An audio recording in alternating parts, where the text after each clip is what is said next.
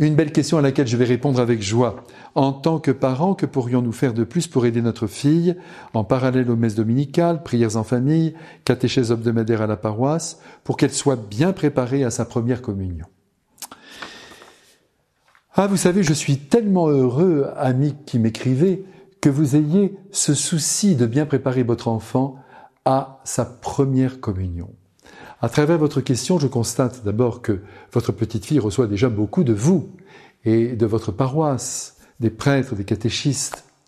De ce côté-là, donc, tout va bien. J'ajouterai donc un tout petit conseil, mais je suis sûr que vous le suivez peut-être déjà. Je vous dirai d'abord qu'il faut que vous songiez toujours à former le cœur de votre enfant dans la belle lumière des préceptes que Jésus nous a légués dans l'Évangile. Peu de parents, vous savez, s'occupent du cœur de leur enfant. Bien sûr, ils veillent au mieux sur leur santé, ce qui est une bonne chose, sur le développement de leur corps, notamment par le sport, et c'est parfait. Ils développent aussi leur joie en les comblant d'attention, de cadeaux, et c'est encore très bien.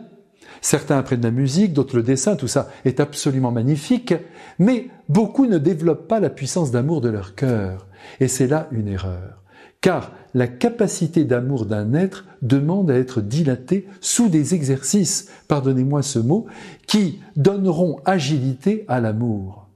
Attention, attention, l'égoïsme prend vite le dessus dans une vie.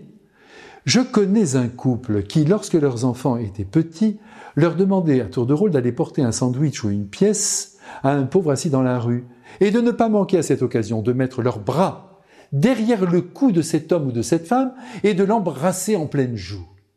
Ensuite, ces bons parents les lavaient bien, bien, bien comme il faut, et le tour était joué. Et à l'heure où je vous parle, eh bien, tous ont grandi et tous, vous m'entendez, tous sont sensibles au sort des plus démunis et partent en humanitaire pour aider leurs frères. Donc voilà où se trouve l'essentiel. Voilà ce qui touche le cœur du Christ. Aussi, puisque votre petite fille sait déjà lire, mettez-lui sous les yeux les paroles du Christ les plus compréhensibles pour son âge, et aidez-la à réfléchir à ce que Jésus attend de ses enfants, les hommes.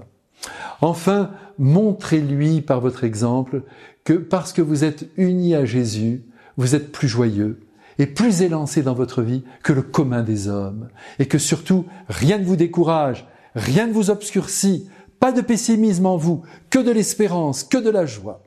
Embrassez votre petite pour moi. À bientôt.